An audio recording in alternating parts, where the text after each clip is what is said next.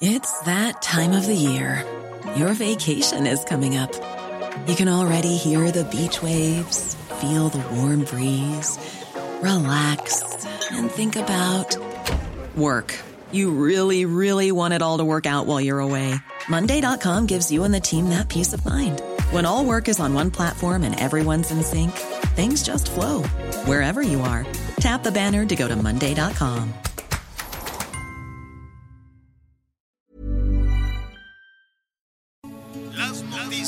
¿Qué tal? ¿Cómo le va? Buenas tardes. Estás a punto de escuchar Yo soy Javier Alatorre. las noticias con Javier Alatorre. La vamos a pasar muy bien.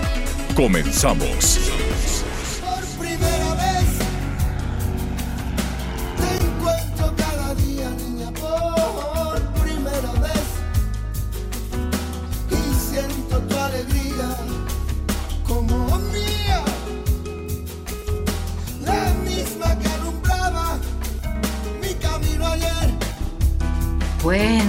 Pues así suavecitos, así suavecitos empezamos este martes en las noticias con Javier Alatorre. Esto es Mares de Miel de Alejandro Sanz.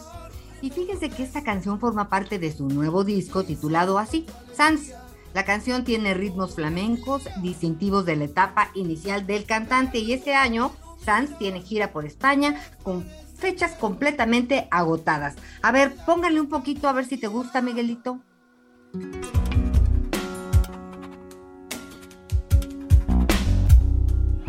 A la primera ya se ve que nos quisimos, juro que de más, que el fuego no paró de arder.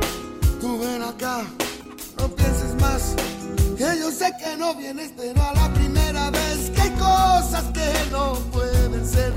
Me ¿Qué dices, Miguelito? ¿Te quedas con ella o necesi- no necesitamos algo como que más movidón? Hola Anita, ¿cómo estás? Me da mucho gusto saludarte. Saludos a todos nuestros amigos en esta mañana de martes. Eh, mira, la verdad es que nunca he sido fan de Alejandro Sanz. Creo que todas sus canciones suenan prácticamente, prácticamente igual. Creo que, bueno, pues es una versión que eh, ahí, ah, sobre todo a muchos de sus fans, pues ahí les está, les estará segundo gus- gustando, porque tiene mucho que, que Alejandro, pues no había sacado un, un sencillo tan espectacular. Pero bueno, creo que, pues fiel a su estilo, el señor Alejandro Sanz, este, este español, creo que fiel a su estilo, pues no le está rompiendo absolutamente para nada. Fíjate que eso es lo que de repente pasa con muchos de los intérpretes de la década de los 80, 90, que pues se quedaron en el estilo y que no se atrevieron. Eh, es el caso, por ejemplo, de un caso contrario, mejor dicho, es el de Luis Fonsi, después de ser eh, eh, un intérprete de música muy, muy pop o música muy melancólica, pues de repente se metió al género del reggaetón y hoy Luis Fonsi, bueno, pues ya lo vimos hasta en los Oscar este, este fin de semana, o incluso el mismo Carlos Vives, ¿no? Este colombiano que también, pues de repente le da vuelta al género, es decir, era, era esta parte de, de renovar o morir, ¿no? Y creo que Alejandro Sanz fue precisamente lo que sucedió. No soy un experto en el tema, pero es un punto de vista de cualquier fanático de la música. Y pues bueno, tenemos mucha información que, que comentar, ¿no? Tenemos ahora sí que muchas historias que contar, Miguel Aquino, pero pues eh, después de 528 días de estar encarcelada, salió libre finalmente, eh, pues, esta señora que tanto, bueno, los hijos Miguel Aquino, de veras, eh, hijos como esos, que así debiera ser, este, pues de veras nos conmovieron a todos en todos estos, bueno, que fueron tres años, Miguel Aquino. Alejandra Cueva salió este lunes de Santa Marta a a Catitla, poco después de que la Suprema Corte de Justicia de la Nación determinara por unanimidad de votos ampararla a ella y a Laura Morán Servín, señaladas por el presunto homicidio de Federico Gertz Manero, hermano del titular de la FGR, de la Fiscalía. Y pues hay quien dicen que fue un revés para, para el fiscal, ¿no? Independientemente del espaldarazo que le dio hoy el presidente López Obrador en la mañanera al fiscal,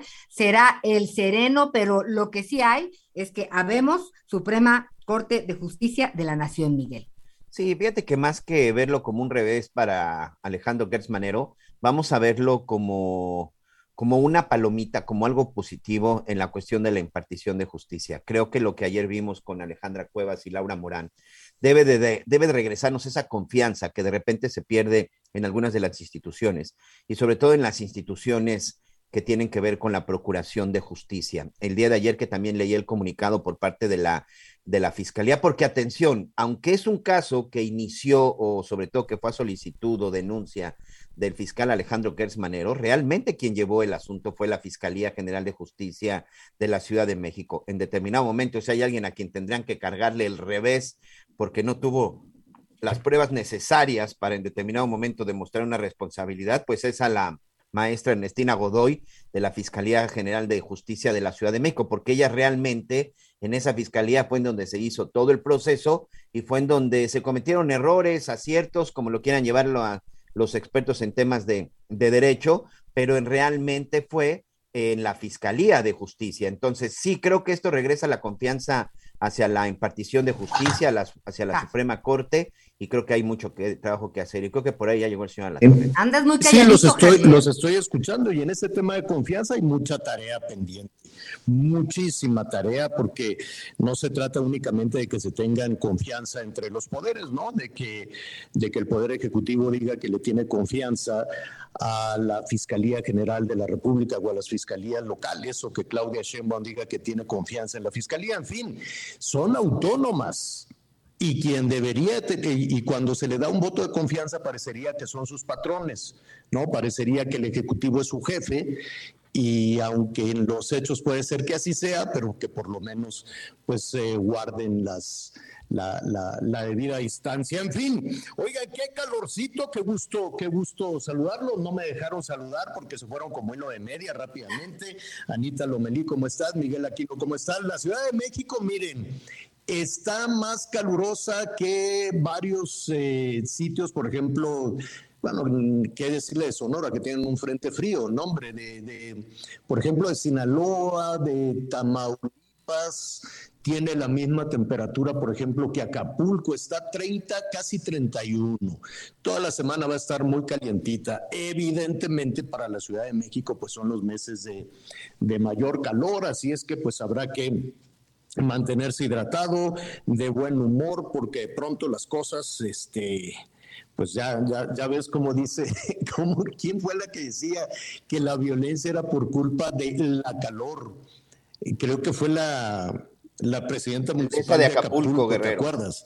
Que son unas matazones y unas extorsiones y una cosa, un asunto horroroso, pero pues este dicen, no, pues es que fue un tema de la calor. Habrá que este, mantenerse hidratado y donde sí están bajas las temperaturas es en la zona serrana de Baja California.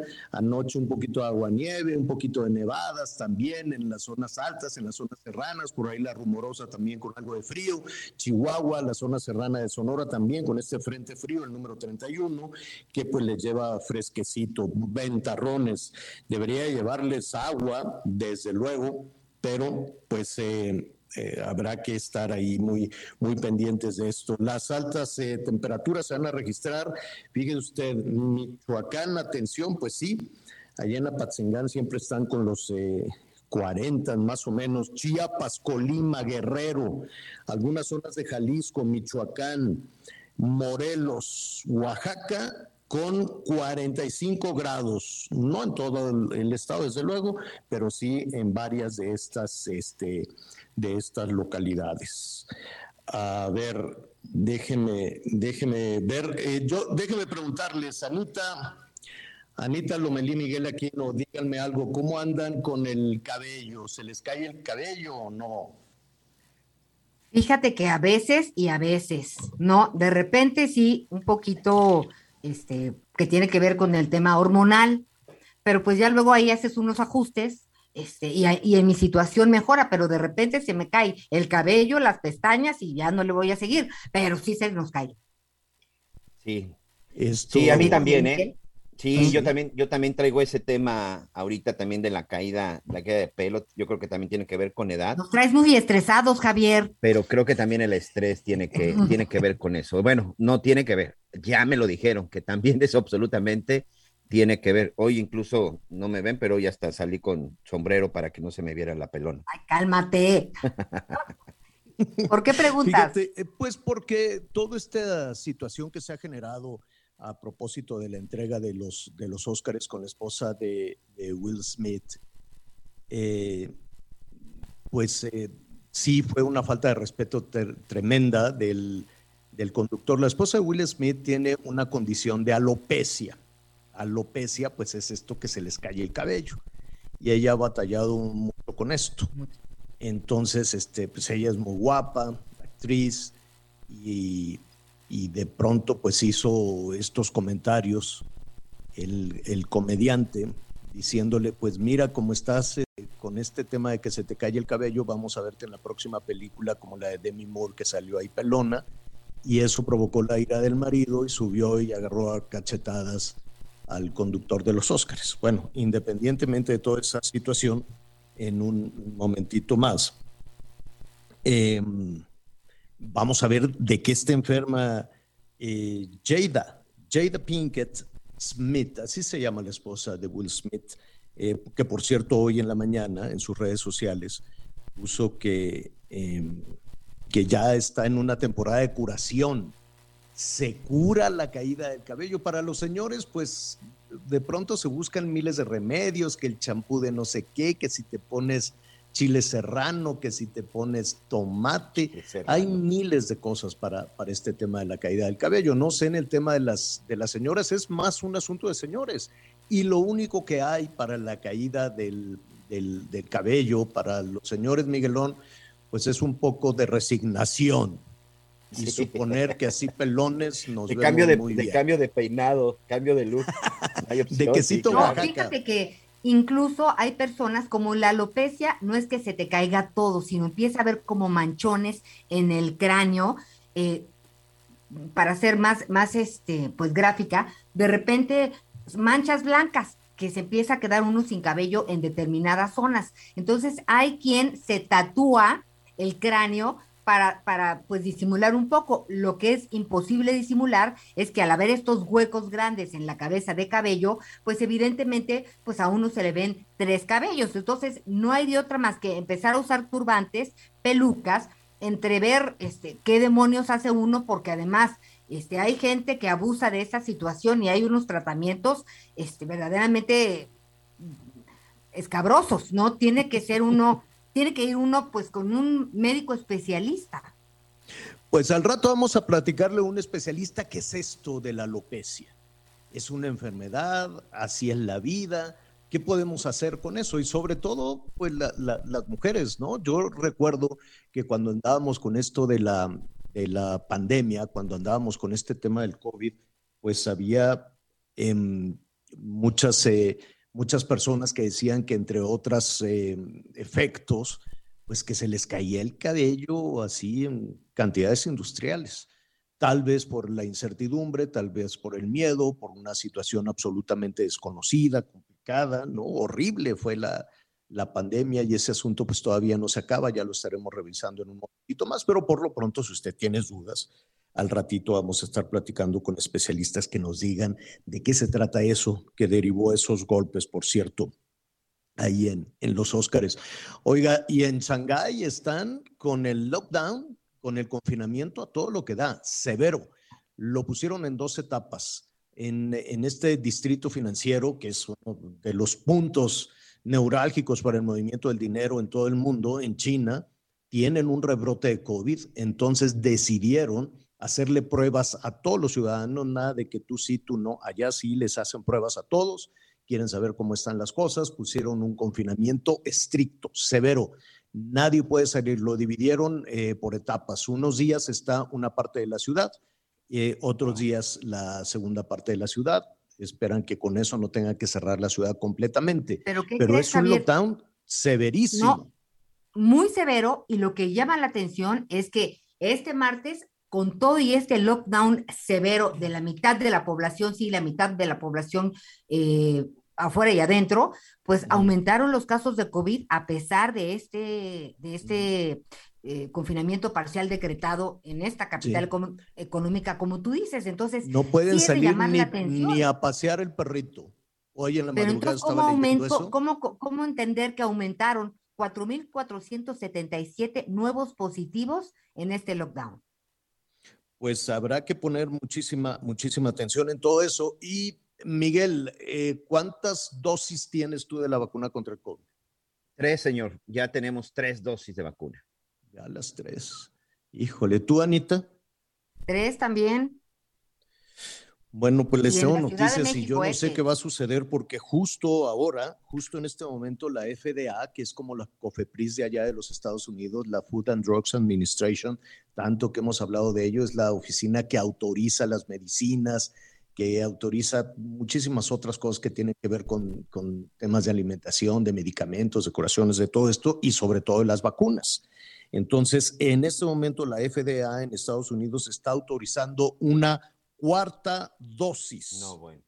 Una cuarta dosis de la vacuna de Pfizer o de Moderna contra el COVID-19 para los mayores de 50 años. Cuarta dosis en Estados Unidos se está autorizando en este momento y pues vamos a ver cuál es la decisión que se toma en el resto del mundo.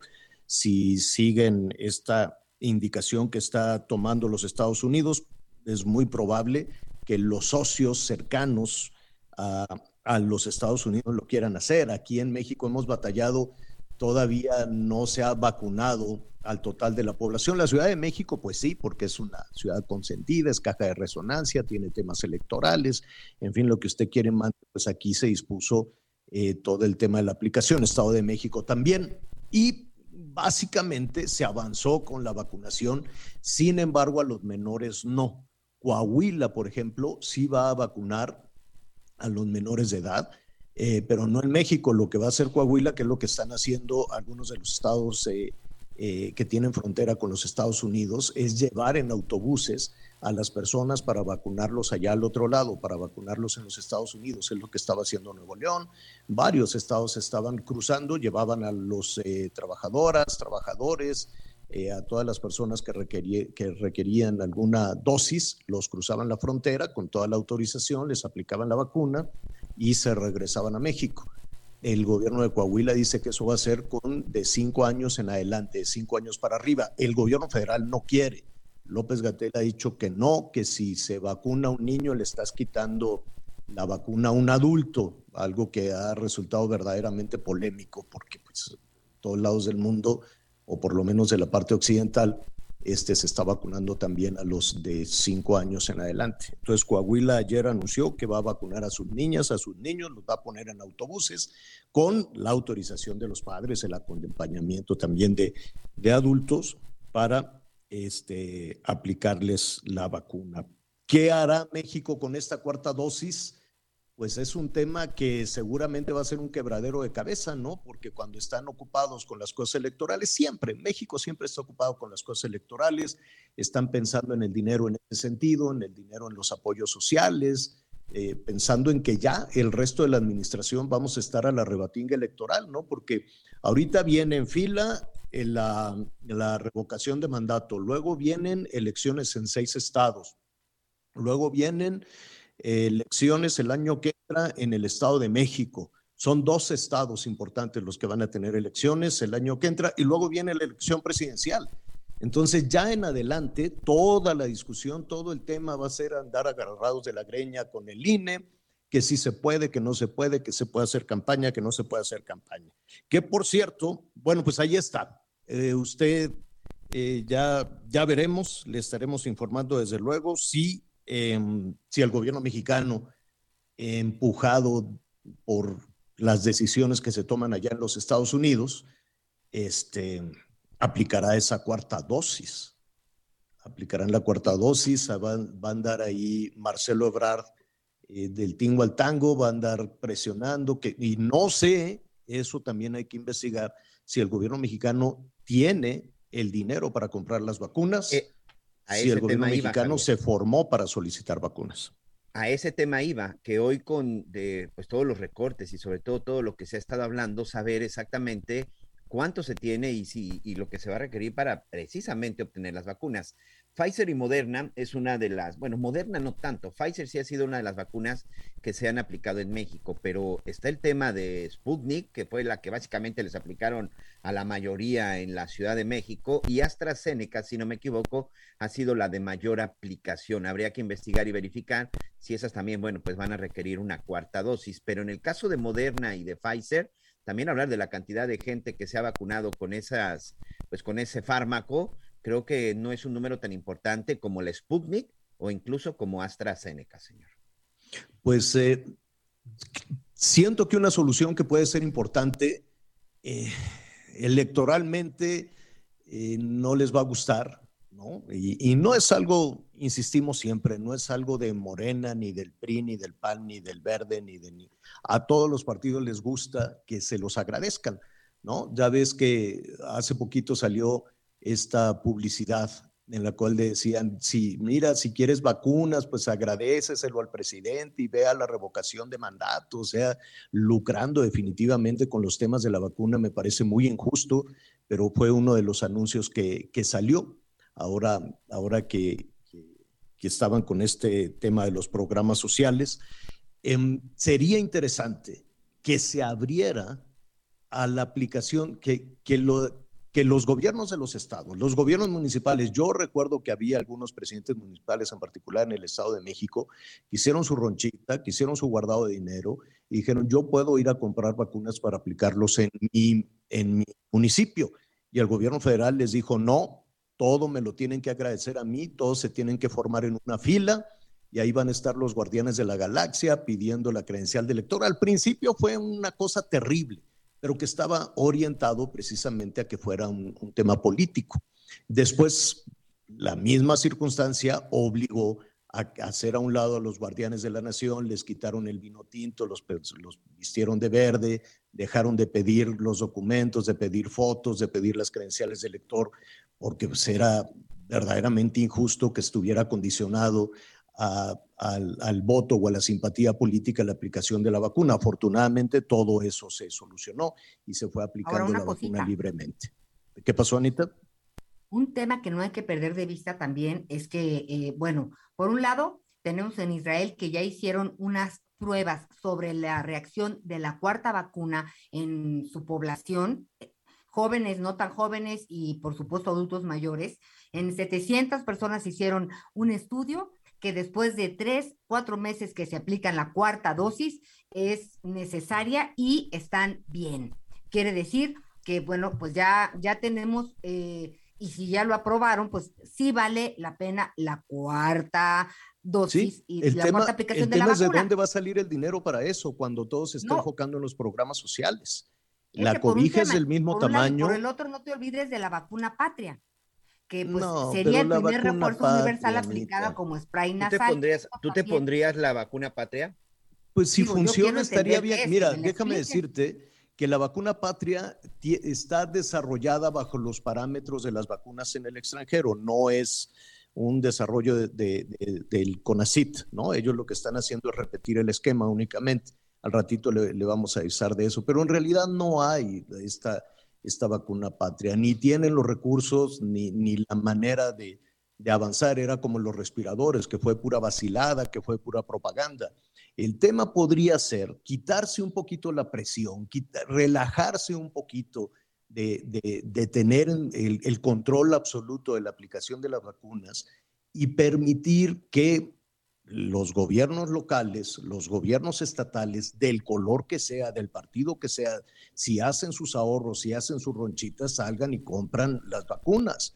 Y que las eh, empresas también, que las farmacias, las boticas, todas estas cadenas este, de farmacias o los empresarios, todos aquellos que digan voy a salir a comprar la vacuna, voy a cobrar la vacuna, eh, y evidentemente para las personas que no tengan la capacidad, que no tengan el, dinero para vacunar a toda su familia, pues acercarse al municipio, acercarse al gobierno del estado y no dejar en una sola fila del gobierno federal la aplicación de las vacunas, porque no va a haber dinero que alcance entre el subsidio a las gasolinas, que no estaba considerado, entre los programas sociales, entre las obras de infraestructura que se fueron al cielo, y que costaron muchísimo más de lo que había, ¿de dónde va a salir el dinero para la cuarta vacuna?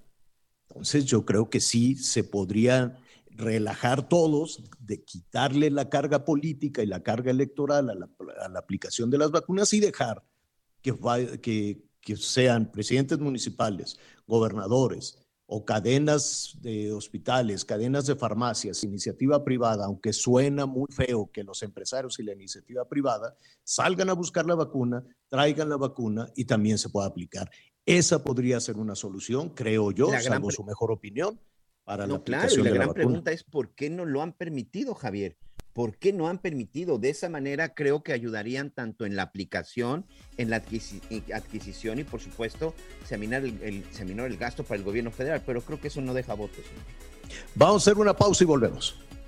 La primera vez que hay algo que se va a mover y yo me atrevo a suponer lo que será ni dónde va, de dónde viene, pero a la primera ya lo ves que para siempre iba a doler.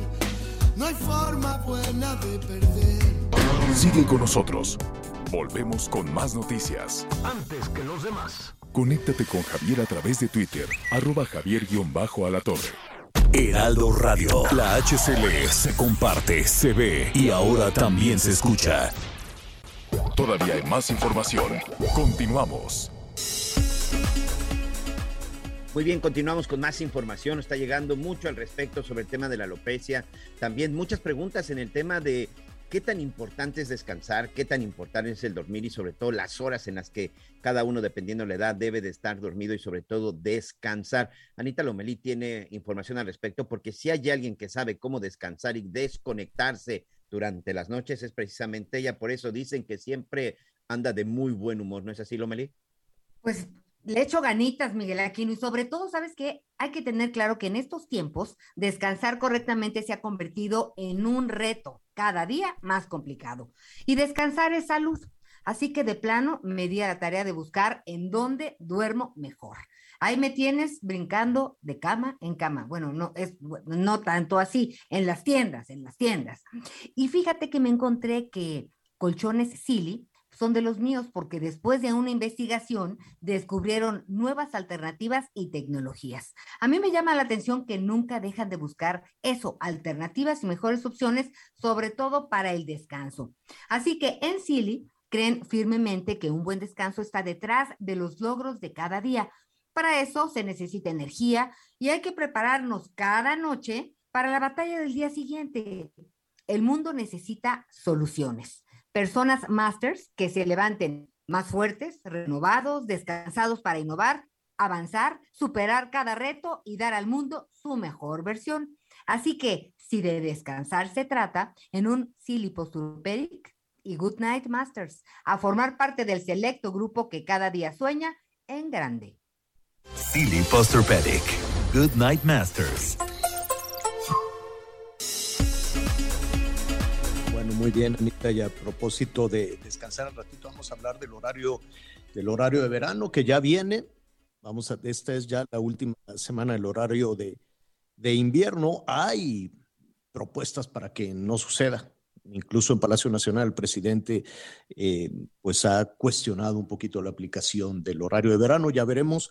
En principio pues todo tendría que cambiar en términos de ahorro de, de por, por la luminosidad, porque amanece más temprano, por lo que usted quiere, mande el horario de verano el próximo domingo. Lo vamos a retomar en un momentito más. Bueno, ya se acerca eh, la Semana Santa y va a ser una Semana Santa muy movida, porque la Semana Santa, eh, a menos de que usted quiera cambiar sus planes, pues tendrá muchos pendientes de carácter político, porque la consulta para la revocación de mandato se va a llevar a cabo cuando arrancan las vacaciones también de muchas familias en este país, ¿no? Cuando algunos ya tenían planeado irse, les dicen, no, pero pues es que va a ser la revocación de mandato. Yo no sé si algunas personas van a cancelar, cancelar o van a retrasar la salida de sus vacaciones para ah, participar en, en la consulta. Ese es otro tema. Pero además, a mitad de, después viene otro informe del presidente en, medio de la Semana Santa, dijo el presidente, quiero hacer mi informe de los primeros 100 días. Bueno, de los primeros 100 días del cuarto año, del tercer año. Sí, señor. Sí, ¿no? Del tercero. No, Este no, año son los 100 días del cuarto año. Estamos en el 22. Ah, exacto. Son los 100 días del cuarto año. En fin, ya ve que son muchos informes, pero también en medio de la Semana Santa viene el informe. Y después viene con los diputados la discusión de la reforma eléctrica. En medio de la Semana Santa también, eh, pues tendrán sus motivaciones, desde luego, en ese, en ese sentido. Ahora, es un asunto serio, se discuta en la Semana Santa, va el PRI y el PAN apoyarán a, Moner, a Morena y a sus aliados para avanzar en la reforma energética y con ello en la reforma eléctrica y qué consecuencias puede tener esto. Vamos a platicar en este momento con Vladimiro de la Mora, él es el presidente de la American Chamber of Commerce en México, para darle una dimensión desde el lado de los inversionistas, desde el lado de la inversión de las empresas generadoras de energía en México y que, cuál es la eh, percepción que se tiene de todo lo que está sucediendo en nuestro país de frente a esta reforma energética, esta reforma eléctrica. Vladimiro de la Mora, ¿cómo estás? Buenas tardes, qué gusto saludarte. ¿Cómo estás, Javier? Muchas gracias por la invitación, gracias a tu, a, a tu auditorio. Oye, pues la discusión, por lo menos entre los legisladores, se va a arrancar en plena Semana Santa. Eso no quiere decir que los eh, eh, responsables de, de, inversiones importantes en materia de energía en nuestro país, pues eh, dejar, dejarán de estar pendientes. De hecho, pues llevan ya un buen tiempo pendientes de todas estas decisiones. ¿Cuál es en primera instancia la opinión que tiene la American Chamber respecto a esta iniciativa de reforma eléctrica? Mira, Javier, nosotros siempre hemos eh, tratado de ser propositivos. Eh, lo que las empresas eh, americanas que represento yo en la American Chamber, que somos más de mil empresas en México, que generamos cerca del 20% de, de, de la inversión privada en el país y el 21% del Producto Interno Bruto, este, es que necesitamos acceso a nuestros insumos de una manera competitiva, accesible y, obviamente el, el, el, insumo de energía es uno de los más importantes. Entonces, eh, nuestro mensaje siempre ha sido de tratar de tener esta, esta energía de una, de una forma accesible, competitiva, confiable y limpia. Y así lo participamos, así lo hemos expresado. Y este, el día de ayer tuvimos nuestra 105 Asamblea Nacional, eh, que de hecho eh, eh, por primera vez en dos años nos la tuvimos en modo híbrido, pero tuvimos más de 200 personas en persona, este, con la participación del, del señor embajador, también participó la, la secretaria Tatiana Clutieros, hizo favor de estar ahí remotamente, ella estaba desde Monterrey, y este es uno de los temas, ¿no? Eh, cómo poder lograr esos insumos de una manera, como te lo mencionaba, eh, confiable, Aquí. competitiva, limpia. Vladimiro, ¿a qué te refieres con, con los insumos? Insumos es cual, cual, cualquiera de los insumos que, que, utilizamos en la industria y un insumo es la, la energía, ¿no? Que uh -huh. se requiere para nuestras industrias poder procesar, poder desarrollar el claro. trabajo que hacemos. Claro, claro, la, la, energía como el vital, ¿no? Uno de los más importantes de los insumos. Ahora, en un contexto internacional incierto por la producción, por los precios de la energía, por una guerra, en fin, ¿no? Todo, todo eso se va complicando y además está toda una discusión política en México. ¿De qué claro. tamaño es la inversión extranjera en materia de, de energía en nuestro país? Mira, por... eh, te puedo decir que de la inversión americana en, en el sector de energía, uno de cada tres este, dólares invertidos es, es, parte americano, ¿no? Tomando en cuenta que de la inversión privada en México, cerca del 50% es de empresas americanas. Ahora, ahorita mencionabas tú el tema de toda la situación de, la guerra desafortunada, pero nosotros veníamos ya desde el año pasado viendo eh, oportunidades para el país con toda la, reconstrucción de cadenas de, de, de, valor. Empezamos con la situación entre China y Estados Unidos. Esto se agravó con la pandemia y de hecho tuvimos disrupciones en las cadenas de valor. Eh, podemos ver ahorita, por ejemplo, el suministro de, de chips electrónicos, pues seguimos batallando en la industria. Y esto abrió oportunidades a esta reestructura de cadenas de valor para México nuestra ubicación geográfica que tenemos es realmente muy importante para el mercado de Norteamérica. Eh, la relación comercial que tenemos con Estados Unidos de tantos años, si nos damos cuenta, en los últimos 28 años esta relación comercial ha crecido 700%. Entonces, somos el, somos el, el, primero o el segundo socio comercial, depende de qué mes lo vea, para Estados Unidos. Eh, y de ahí, ¿qué más necesitamos para seguir trabajando? Y es un trabajo de equipo, Javier. Eh, de hecho, por ejemplo, ¿cómo podemos lograr generar esta certeza para que lleguen estas inversiones, aprovechar esta coyuntura para poder traer estas inversiones a México, para poder generar el crecimiento que requiere el país, para poder generar el empleo que necesitamos? Tenemos algo positivo, tenemos un bono demográfico, pero tenemos la responsabilidad de generar un empleo bien pagado a ese bono demográfico, cerca de 2.5 millones de jóvenes que entran al mercado laboral en los próximos años. Entonces, hay que generar ese empleo y ese empleo se genera con inversión. Oye, Vladimiro, em, yo sé que estuvo, tú ya lo señalabas, que estuvo el, embajador de los Estados Unidos en México, Ken Salazar, que estuvo también Tatiana Cloutier, la secretaria, la secretaria de Economía. No es la primera ocasión en que el embajador de los Estados Unidos señala la preocupación por la reforma eléctrica.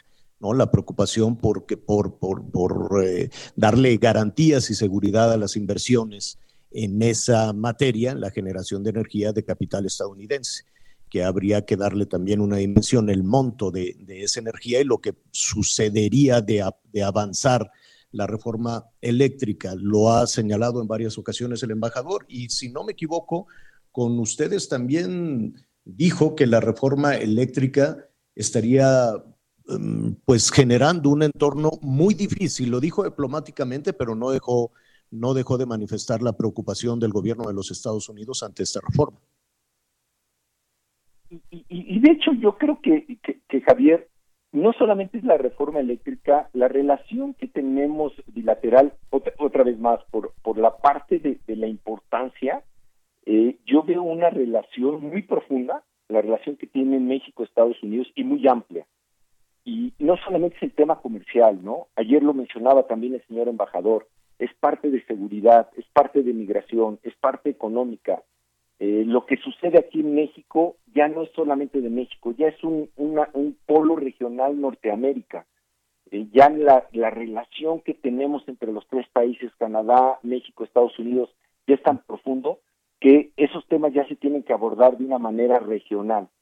Eh, él, mencionaba eh, ayer, ayer algunos de ellos, ¿no? En la parte de migración tenemos que trabajar conjuntamente cómo generamos empleo para que la gente del sur de Centroamérica no tenga que subir a buscar un empleo a Norteamérica. y, y, lo mismo tenemos que hacer, como te mencionaba, ¿no? Tenemos esa responsabilidad nosotros como empresas de generar ese empleo para nuestros mexicanos que están ahí, esos jóvenes que es, que es algo positivo, pero tenemos que eh, trabajar conjuntamente como equipo, nosotros como empresa también ayudando a las universidades, a los tecnológicos, a desarrollar a estos muchachos en nuevas tecnologías, porque ahorita ya la, demanda en la industria está cambiando, ¿no? Requiere mucha gente de capacidad de manejo de, software, de datos, de analíticos, porque son las nuevas tecnologías que, se están implementando, ¿no? Claro. antes de ir con nuestros compañeros, yo para entender un poquito y aprovechar la conversación contigo, eh, de parte del gobierno federal o de parte del Ejecutivo Federal, pues se trata de fortalecer a la Comisión Federal de Electricidad y ha dicho que estas eh, eh, empresas privadas que están operando en la generación de energía tienen contratos leoninos. Em, así se considera, ¿qué pasaría con esta inversión? ¿Qué pasaría con las empresas de, capital estadounidense si se aprueba la reforma eléctrica? ¿Se quedan, se van? Yo, yo, yo creo, Javier, más que decir se quedan, se van, yo creo que lo que hay que corregir, hay que corregir. Yo creo que cualquier, cualquier reforma cuando se hace, pues no es, no es perfecta en su primera implementación y creo que sí reconocemos que hay áreas que se tienen que, que, que, este, mejorar, la parte de autoabasto, la parte de, de la transmisión, este, que se tenga que pagar la, esta parte, pero también, también creemos que al final un mercado abierto, el que termina ganando es el, consumidor, ¿no? Y hay, yo creo que el, mercado es tan grande que hay oportunidad para todos, ¿eh? Hay oportunidades para la empresa pública, hay oportunidad para la empresa privada, y simplemente hay que poner las reglas claras y jugar bajo estas reglas, ¿no? Así es. Anita. Javier Vladimiro de la Mora, presidente de la American Chamber of Commerce de México, lo que entiendo de lo que hemos estado escuchando en esta conversación es que, digo, la reforma, por lo que parece, va, ¿no? Y eh, esto a Estados Unidos, en, el fondo, pues entenderá las reglas y seguirá, eh, pues, el camino apropiado para pues eh, crecer y avanzar en tanto en la relación como, como desde el punto de vista empresarial. entiendo que entran a las nuevas eh, reglas. También eh, no hay ese nerviosismo del que hablaba la secretaria de Economía. Mira, una vez más, como les comentaba, ya nuestra, nuestra, nuestra digamos, lo que no, como nosotros lo vemos de la necesidad de una energía eh, competitiva, accesible, eh, confiable y limpia. Ya lo pusimos. Eh, sabemos que ya el Congreso está trabajando, que el Congreso tiene que tomar todas las ideas que, le dieron durante tantas sesiones que hubo para tomar su decisión.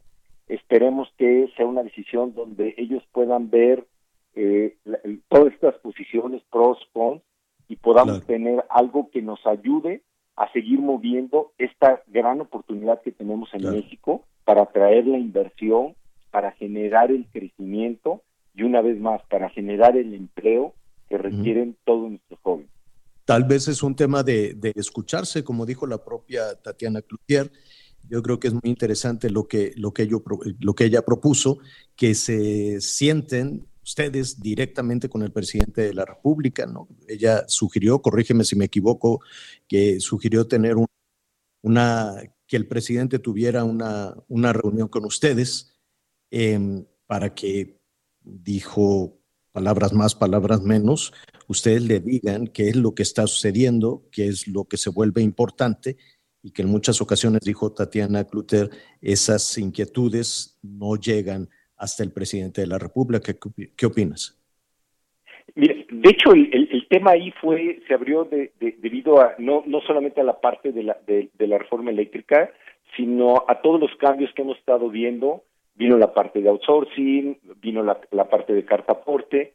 Entonces, uno de, la, de, la plática que se tenía con la secretaria era pedir, decir, bueno, este, hagamos un impasse para poder implementar todos los cambios si algo eh, eh, tenemos las empresas americanas es que tenemos la parte de cumplimiento, es parte de nuestro ADN y tenemos que cumplir con las leyes donde operamos y, al 100%. Entonces hay que implementar todos estos cambios y en el diálogo que tenía con, con Emilio Cadena que llevó la plática, decía hagamos un impasse y la secretaria dijo sería muy bueno que, que se lo comentaran. Ahora, déjame este, decirte, Javier, que hemos platicado con las autoridades eh, en el transcurso de todo el año en todos estos cambios, hemos encontrado apertura para escuchar, para decir dónde pueden cambiar, por ejemplo, el, tema de la carta aporte, nos sentamos con Hacienda, nos escucharon, eh, tomaron algunas de las ideas y también tuvieron la transparencia de decirnos en algunos casos esto no se puede y no va.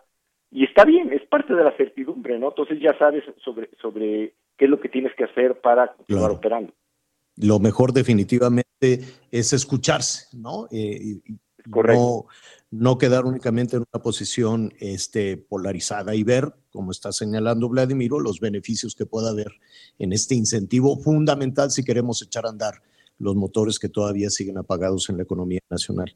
Vladimiro de la Mora, muchísimas gracias. Gracias, Javier. Gracias a, a todo tu auditorio. Gracias, Anita.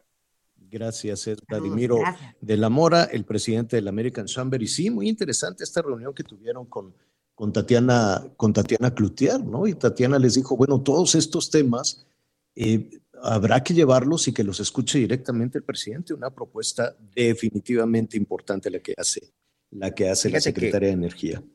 Sí, una propuesta que también llamó mucho la atención porque lo que decía Tatiana durante su, pues durante su ponencia en la reunión decía, yo me voy a encargar de ver la logística para que ustedes hablen con el presidente, pero por favor, díganle la verdad, díganle realmente lo que está sucediendo y cómo se sienten. hay otros empresarios que se han sentado con el presidente y le dicen, no, todo está bien. Y ha habido ocasiones que a los que regañan son a nosotros, a los secretarios de Estado, cuando nosotros le decimos, es que el empresariado piensa esto y está preocupado por esto, y dice el presidente, no, no es cierto, pues aquí estuvieron y me dijeron que todo estaba muy bien. Tatiana sí fue directa y clara, ¿eh? Directa y clara en decirles, los voy a sentar, pero por favor no le digan que todo está bien, díganle realmente lo que piensan y realmente lo que está sucediendo para que el presidente pues, no crea que es una cuestión de nosotros, los secretarios de Estado. Oigan, a propósito de la Semana Santa, para todos aquellos que están planeando ir a la playa, vamos a ver cómo están las cosas en, Acapulco, que es la playa de, los que viven en la Ciudad de México.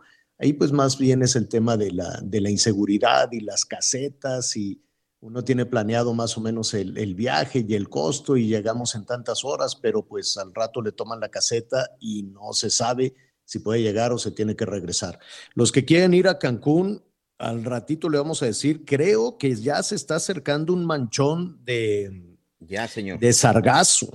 Ya tenemos sargazo en varias playas. Mañana vamos a, platicar con el responsable del monitoreo del sargazo. Este, ya yo de forma presencial ya he sido testigo tanto en la zona de Playa del Carmen como en la zona de Cancún. Ya hay presencia de sargazo tanto en las orillas, como dices tú también, pues ya en el manchón. Si tú ya empiezas a recorrer en lancha, algo así, mar adentro, ya, ya se empieza a ver, incluso entre Isla Mujeres y la zona de del municipio de Benito Juárez en Cancún, ya también en algunos puntos se alcanza a observar, a observar ya una cantidad importante de sargazo. Pero pues recordemos que al final la península, sí, las playas, por supuesto, son de las cosas impresionantes que uno quiere ver, pero pues hay muchos otras cosas que visitar. Tienen muchas cosas. Y atención, Jalisco, Durango, em, eh, bueno, Michoacán también, todos aquellos que, que van a estos destinos del Pacífico, de Sinaloa, en Mazatlán hay marea roja. Esperemos que aquí a la Semana Santa el tema se pueda, se pueda solucionar.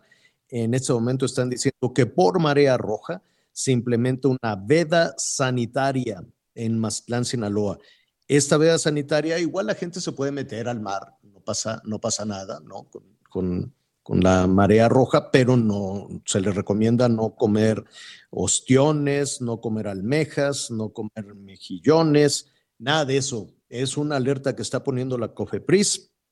No comer productos del mar por lo pronto ahí en Mazatlán. Lástima, tan buena que es la comida ya en, en Sinaloa por la marea roja. Esperemos que esto se solucione rápidamente ahora que ya está de frente la Semana Santa. Y atención, después de la pausa vamos a estar hablando también de, de qué, eh, cuál es la preocupación que tienen el gobernador de Jalisco, Enrique Alfaro, y el de Nuevo León, Samuel García, para, hacer, eh, para platicar con, con el presidente de la República. No hay agua, no hay agua, y hay unos calorones enormes y los incendios también. Así es que ya se, ya se reunieron, afortunadamente, que los escuchen, vamos a ver de qué manera se les puede, se les puede apoyar. Acuérdense que son gobernadores de oposición y a los gobernadores de oposición pues se las hacen cansada, ¿no? Es muy, muy, muy, no difícil, pero sí es mucho más largo el proceso para que los para que los puedan atender. Por lo pronto, ya hoy el presidente López Obrador se reunió con el gobernador de Jalisco, con Enrique Alfaro, también con Samuel García, el de León, y van a ver este tema del agua. ¿Cómo? ¿Cómo se le hará para apoyar a Jalisco y a Nuevo León con eh, el tema de las presas? Ahí está el tema del zapotillo que es una, una presa que ha sido definitivamente polémica, y también las presas allá en Nuevo León. Esos temas son los que están en desarrollo en este momento. Urgen las lluvias, urgen las lluvias. Hagamos una pausa y volvemos. Seis menores de edad murieron calcinados al interior de su hogar en San José Tilapa, comunidad de la región de la Mixteca de Oaxaca. De acuerdo a la investigación iniciada por las autoridades correspondientes, al parecer la madre de los menores prendió su fogón para salir a la molienda de su nixtamal. Sin embargo, al regresar su casa ya se encontraba calcinada. Las víctimas fueron identificadas como Rosalba de 11 años, César de 8, Irma de 6, Víctor de 4, Gabriel de un año y seis meses y un bebé de seis meses de edad. Ante estos hechos, agentes estatales de investigación se trasladaron al lugar para realizar las diligencias correspondientes, informó desde Oaxaca Karina García. En Tamaulipas, autoridades del gobierno de Nuevo así como el estatal y el federal, trabajarán de manera conjunta para brindar un mayor apoyo a los conacionales que se internarán por México a través de esta ciudad con motivo del programa Héroes Paisanos Semana Santa 2022. La alcaldesa Carmenila Cantu Rosas Villarreal, a conocer que el programa inicia el martes 29 de marzo y concluye el viernes 29 de abril. La intención es darle seguridad a los paisanos que vayan a regresar a México durante el periodo vacacional de la Semana Mayor. Desde Tamaulipas, Carlos Juárez. Alrededor de las 16 horas de este lunes, tras permanecer 17 meses en prisión, Alejandra Cuevas Morán abandonó el penal femenil de Santa Marta Acatitla en la Ciudad de México, luego de que ministros de la Suprema Corte de Justicia de la Nación votaron a favor de concederle el amparo para que saliera de prisión. A su salida, Alejandra Cuevas, acompañada de sus abogados, leyó una carta en la que agradeció a los medios de comunicación presentes y a la sociedad civil por estar al pendiente de su caso y en apoyo durante este proceso. También señaló que sin este apoyo, el fiscal general de la República, Alejandro Manero, la hubiera sepultado para siempre en la cárcel, pues aseguró que el funcionario le acusó de un delito que él fabricó, provocando un daño irreparable en su familia y en su vida. Informó Liz Carmona. Toda la información antes que los demás. Ya volvemos. Conéctate con Miguel Aquino a través de Twitter, arroba Miguel Aquino. Heraldo Millions of people have lost weight with personalized plans from Noom, like Evan, who can't stand salads and still lost 50 pounds. Salads, generally, for most people, are the easy button, right? For me, that wasn't an option. I never really was a salad guy. That's just not who I am. But Noom worked for me. Get your personalized plan today at Noom.com. Real Noom user compensated to provide their story. In four weeks, the typical Noom user can expect to lose one to two pounds per week. Individual results may vary. Radio 98.5 FM, una estación de Heraldo Media Group, transmitiendo desde Avenida Insurgente Sur 1271, Torre Carrachi, con 100.000 watts de potencia radiada. Todavía hay más información. Continuamos. Las noticias en resumen. Son las 12 del día, tiempo del centro de México. La Fiscalía General de Michoacán detalló que los responsables de la masacre en un palenque de Sinapecuaro que dejó 20 muertos y 4 heridos, pues estos hombres ingresaron camuflajeados al lugar en una camioneta de una empresa de frituras para luego comenzar con el ataque. La Secretaría de Salud informó este lunes que México suma 5.351.553 casos y 322.761 muertes por COVID-19. En las últimas 24 horas, el país registró 657 contagios y 11 defusiones por coronavirus. Un fuerte incendio forestal ha consumido 1.200 hectáreas en la Sierra de Santiago, en Nuevo León. De acuerdo con Protección Civil, al cierre de este lunes se alcanzó un control del 40% de las llamas. Hoy el dólar se compra en 19 pesos con 88 centavos y se vende en 20 con 32. Gracias, Anita. Y bueno, hace unos momentos le estábamos platicando de, esta reunión en Palacio Nacional con los eh, gobernadores de Jalisco y de Nuevo León, con un tema urgente, tener agua, agua, porque ya estamos en plena temporada de sequía y por lo pronto el gobernador de Jalisco dijo que fue muy buena la reunión con el presidente López Obrador, ya les dieron dinero justo para la presa que le mencionaba, ¿no? Para reactivar y para eh, poder eh, tener el abasto suficiente de, de, agua, por lo menos en esta... Va a haber una inversión importante. Eso no quiere decir que ya con este dinero se solucione el problema de agua en este momento. No, pero se tienen ya que poner a trabajar, ¿no, Miguel?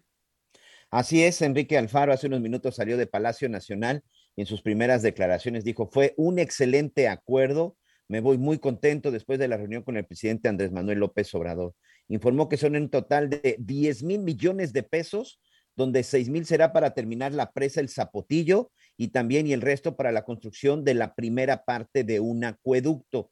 Con esto dice que va a garantizar eh, el agua, por lo menos en la zona de metropolitana de Guadalajara, por los siguientes 30 años. Y también de pilón, señor, por llamarle de alguna forma para nuestros amigos de Jalisco, se, se acordó un apoyo de 9 mil millones de pesos para la línea 4 del tren ligero que iría hacia la zona de Tlajomulco de Zúñiga. Pues muy contento salió Enrique Alfaro con esta promesa por parte del presidente. 19 mil millones de pesos extras para estas obras. Qué bueno, qué bueno. Vamos a ver, eh, ya salió entonces muy, muy contento el de, el de Jalisco. Vamos a ver al ratito cómo le va también al gobernador de Nuevo León con este tema del agua que urge. Hay eh, pues un tandeo, ¿no? Por diferente, en el área metropolitana de Monterrey, Nuevo León. el agua se va eh, pues se cierra un poco, no se corta el suministro totalmente, pero el chorrito sale muy flaquito entre las 5 y las 9 de la mañana, hay abasto suficiente, después ya se baja muchísimo el abastecimiento de agua en diferentes zonas para que alcance en este, en este momento. Eh, Anita Lomelí, Miguel Aquino, yo les pregunto, ¿ya están ustedes llevando una vida pues normalizada, ¿no? Hay que usar el cubrebocas si ustedes quieran, lavarse las manos, esos hábitos no los deje, los hábitos de higiene, por favor, no los deje. Pero tus hijos, tu, tu marido, ya todos salen a trabajar o siguen ahí en la casa. No, no, no, bendito Dios que ya todo el mundo sale a la universidad a trabajar. Lo único que sí tratamos de ser muy, muy, muy, muy cuidadosos, pues es con la, con la bebita que tiene 10 semanas. Este, Entonces, pues ya no sabemos qué hacer para poder acercarnos y pues estar muy cuidados, ¿no? Muy manos, la pistolita esta nos la pasamos por si sirve de algo, ¿no? Una pistolita ahí que te sopletea, este, y pues por supuesto bueno, con cubrebocas. Tampoco dejen a la niña sin defensas, ¿eh? También se requiere un poquito, un poquito de defensas. Digo, ya con la alimentación de la mamá. No, la siento muy tiernita. Pero sí, lo que dices es un hecho. Sí, definitivamente. ¿Tú, pues, Miguel, ya, todos salen a, la calle, a la escuela a trabajar? Sí, señor, ya. Aquí, este, desde el 14 de marzo, la única que faltaba, que era Valentina, la preparatoria, ya está en clases presenciales. Bueno, ya estamos organizando, porque ya este, en este semestre ya sale de la, de la preparatoria, ya estamos organizando pues la, la graduación y la fiesta y la fiesta de salida. Pero sí, ya estamos, bueno. ya estamos de alguna forma normalizados. Qué bueno, porque el castigo ha sido muy severo, sobre todo para las niñas y los niños. Sí tenemos un bache en la educación terrible. Es, eh, es difícil todavía entender cómo hay escuelas que siguen sin, sin regresar a las clases presenciales. Algunas facultades de la Universidad Nacional Autónoma de México, de la UAM, del POLI también, pues eh, la, la pérdida que esto ha significado para la formación generacional es terrible. A eso, pues hay que sumarle que eh, desaparecieron las escuelas de tiempo completo, que aquí lo hemos dicho, es una forma de violencia. Es una forma de violencia, no solo violencia de, género, de violencia hacia, hacia, las, eh, hacia las parejas, hacia las jefas, los jefes de familia, porque eh, de por sí la situación para recuperarse esta pesadilla está complicado, pues ahora cuando les quitas las escuelas de tiempo completo, pues tienen también, pierden también esa oportunidad.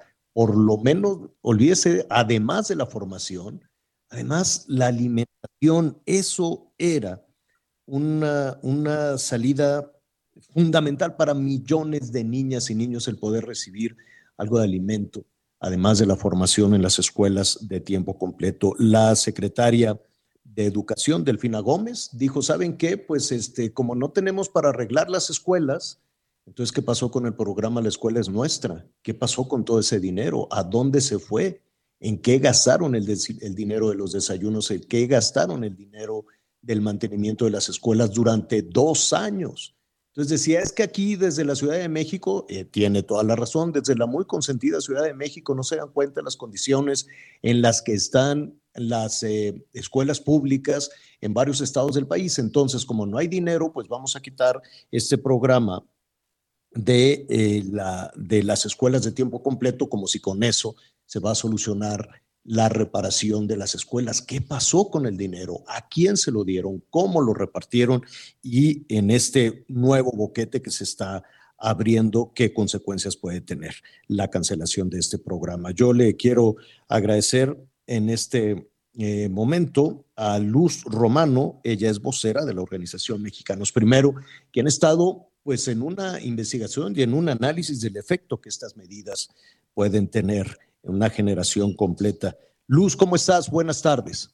¿Qué tal, Javier? Ana María Miguel, muchísimas gracias por el espacio.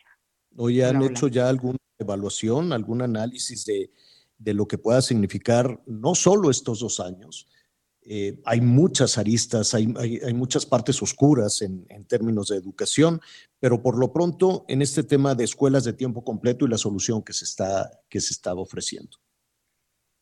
Sí, mira, nosotros hemos estado analizando, eh, estamos en plena pandemia, ni siquiera hemos podido salir de ella y los niñas y los niños en su mayoría están regresando a las escuelas. ¿Y qué pasa? Bueno, pues tienen un rezago en el aprendizaje, muy grave. Nosotros estamos hablando de tres ciclos escolares al menos. Eh, y bueno, pues el gobierno, la respuesta es, en vez de ayudar para que haya más tiempo de aprendizaje en las escuelas, cancela precisamente el servicio de jornada ampliada y servicio de alimentación en 27 mil escuelas que están afectando aproximadamente a 3.6 millones de niñas, niños y jóvenes que se encuentran en las comunidades con mayor marginación. Tú decías en, tu, en el comentario hace un momento que la Ciudad de México no se ve, pues no, no se ve porque finalmente es la Ciudad de México, ¿no? Gran cantidad de, de las escuelas están en zonas urbanas, pero no estamos pensando en estados como Chiapas, como Oaxaca, como Michoacán, donde las comunidades escolares pues tienen muchas deficiencias. Ahora, eh, la solución que se está dando la alternativa que se está dando a la cancelación de este programa es darles dinero a los padres de familia. Sí, bueno, eso queda en el discurso hasta el momento porque mientras los lineamientos de la escuela es nuestra no incluyan la jornada ampliada y el servicio de alimentación, pues quiere decir que no está el dinero, es decir, los cinco mil millones de pesos que se necesitan mínimamente para medianamente manejar esta, estas escuelas o estos servicios en estas 27 mil escuelas no está. Tendrían que estar en los lineamientos y entonces que haya un marco legal donde se diga el dinero para jornada ampliada y para alimentación y después repartirlo. Pero ahorita ni siquiera estamos en esa discusión. Los lineamientos fueron aprobados el 28 de febrero, se publicaron, ah, bueno, empezaron su vigencia a partir del primero de marzo y no vienen esos dos componentes y por lo tanto no existen las escuelas de jornada ampliada y tampoco existe el servicio de alimentación en estas escuelas. Entonces la discusión debería de estar ahí. Rehagan los lineamientos y pongan esos dos componentes en, en, en estos lineamientos para que entonces no solamente quede ese dinero que son los 14 mil millones aprobados para la escuela es nuestra en solamente obras quiero decirte que nosotros, pues como defensores de derechos, del derecho a aprender de las niñas y los niños principalmente, pues estamos muy preocupados porque más allá de, o sea, son muchas las cosas que se están afectando. Se está afectando la seguridad de las niñas y de los niños que antes estaban en las escuelas mientras sus mamás y sus papás iban a, a trabajar o estaban buscando algún ingreso en su familia ahora pues van a estar en sus casas porque les están quitando entre cuatro y seis horas más de estar en la escuela resguardados, de estar aprendiendo principalmente y sobre todo el servicio de alimentación, que en muchas ocasiones era el único que tenían en el día.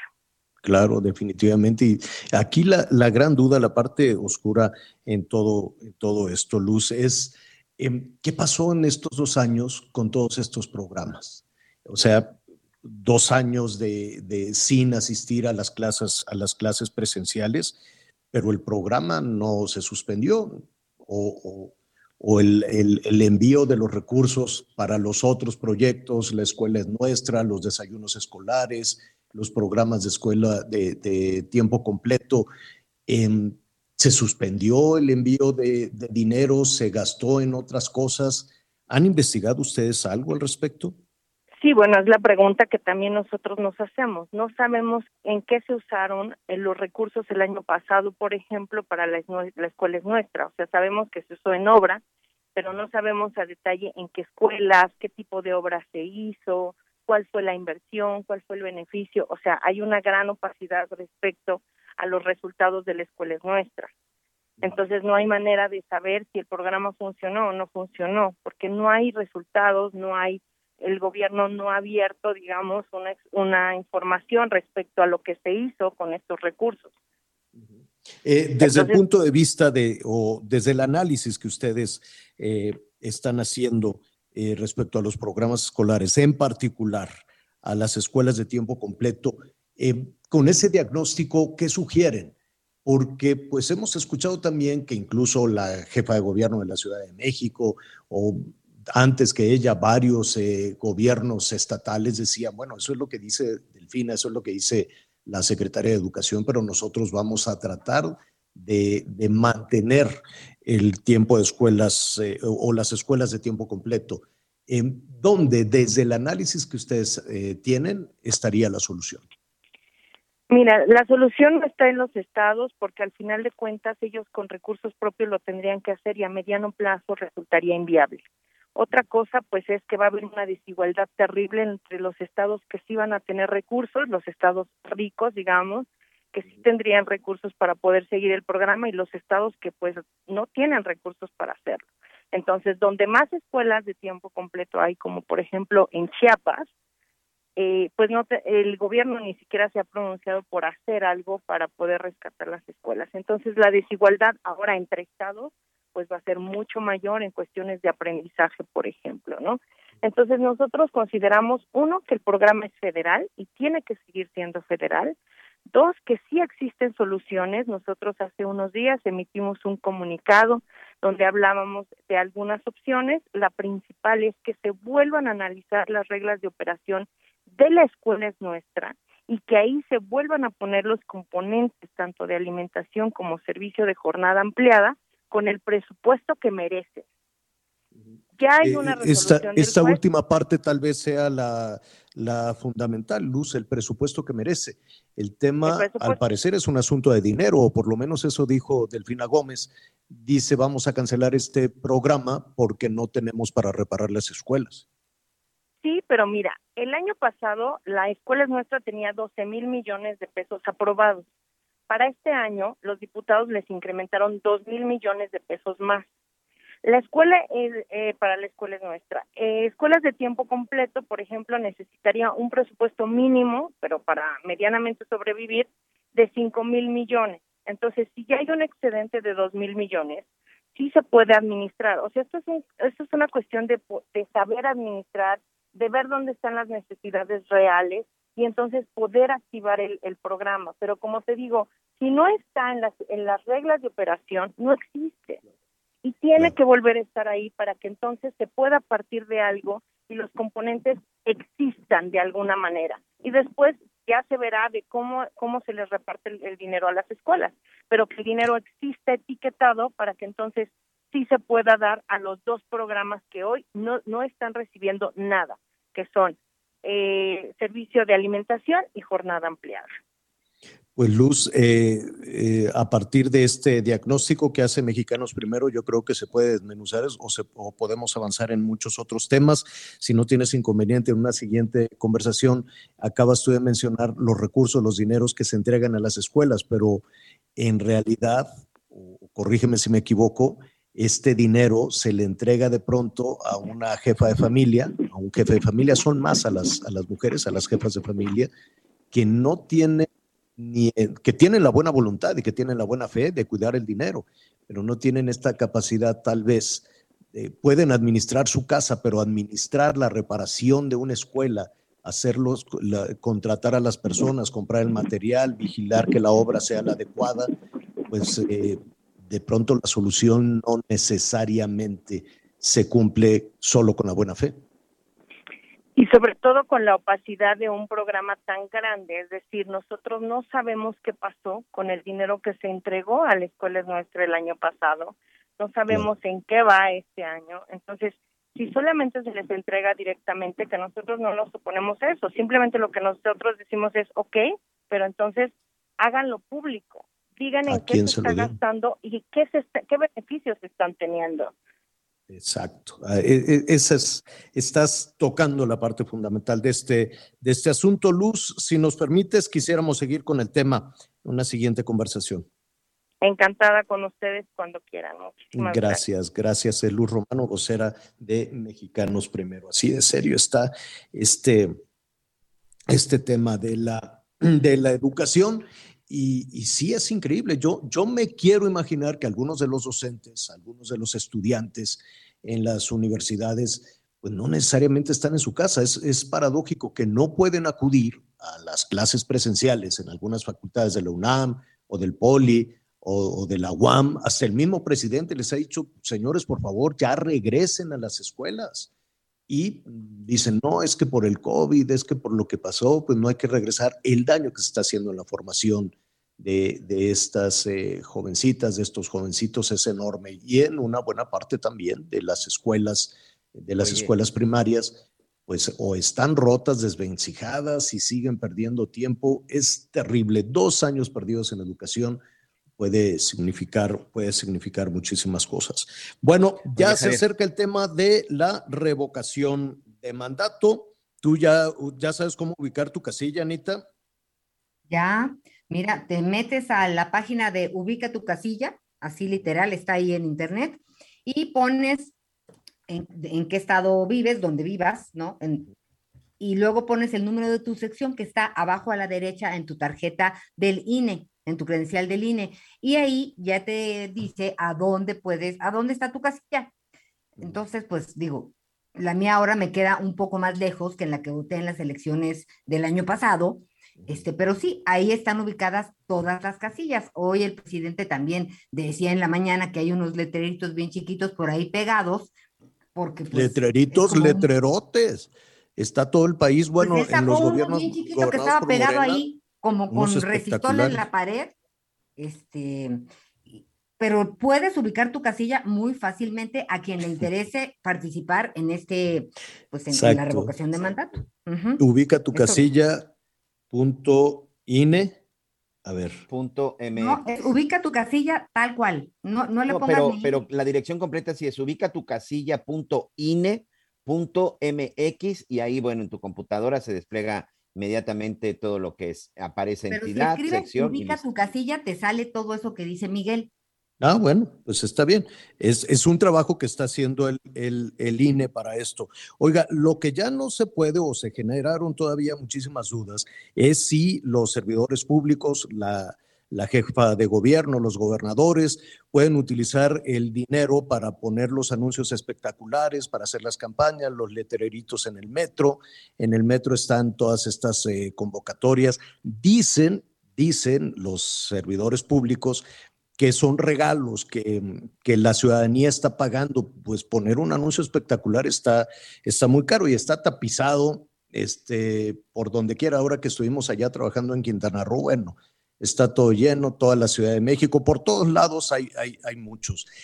Puede que las empresas les estén regalando eso, no sé qué dice la ley, si pueden eh, utilizarlos o no. El hecho es que ayer por la noche eh, ya em, eh, se echó para atrás este, el Tribunal Electoral declaró inaplicable el decreto em, para la revocación, en el tema de la revocación de mandato, este decreto en el que se permitía a los, eh, a los funcionarios hacer este, campaña para acudir a la eh, consulta para la revocación de mandato. ¿Quién tiene que hacer esos anuncios? El INE. Pero pues eh, y así y otro también, lo están haciendo también los funcionarios. Así es que nada de que ahora sí ya podemos hablar, eso es lo que decía el INE. ¿Se puede? ¿No se puede? ¿Es delito? ¿No es delito? Vamos a vamos a, iniciar. Se nos viene un poquito el tiempo encima, pero yo quiero aprovechar para saludar al doctor Javier Martín Reyes. Él es investigador del Instituto de Investigaciones Jurídicas de la UNAM. Me da muchísimo gusto saludarlo para que nos diga en dónde estamos en este tema de la consulta para la revocación de mandato. Eh, Javier, qué gusto saludarte. Muy buenas tardes. Hola.